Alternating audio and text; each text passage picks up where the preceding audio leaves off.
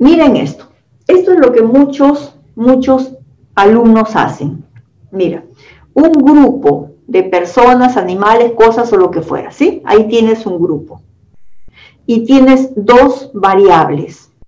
¿Te acuerdas? Una es la variable del problema, la variable madre, ¿sí? Y la otra variable que pudo haber salido de las causas o las consecuencias. ¿Se acuerdan, verdad? ¿Sí? ¿Se acuerdan? Vamos, dígame.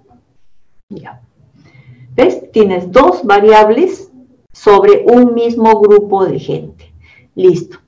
A este, a este diseño le llamamos descriptivo correlacional. ¿Por qué se llama co? Porque tiene dos variables.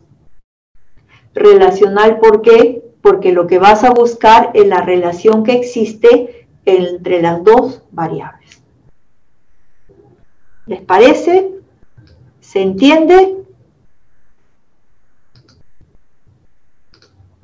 A ver, cuéntenme, ¿entendieron? ¿Les pareció bien o no?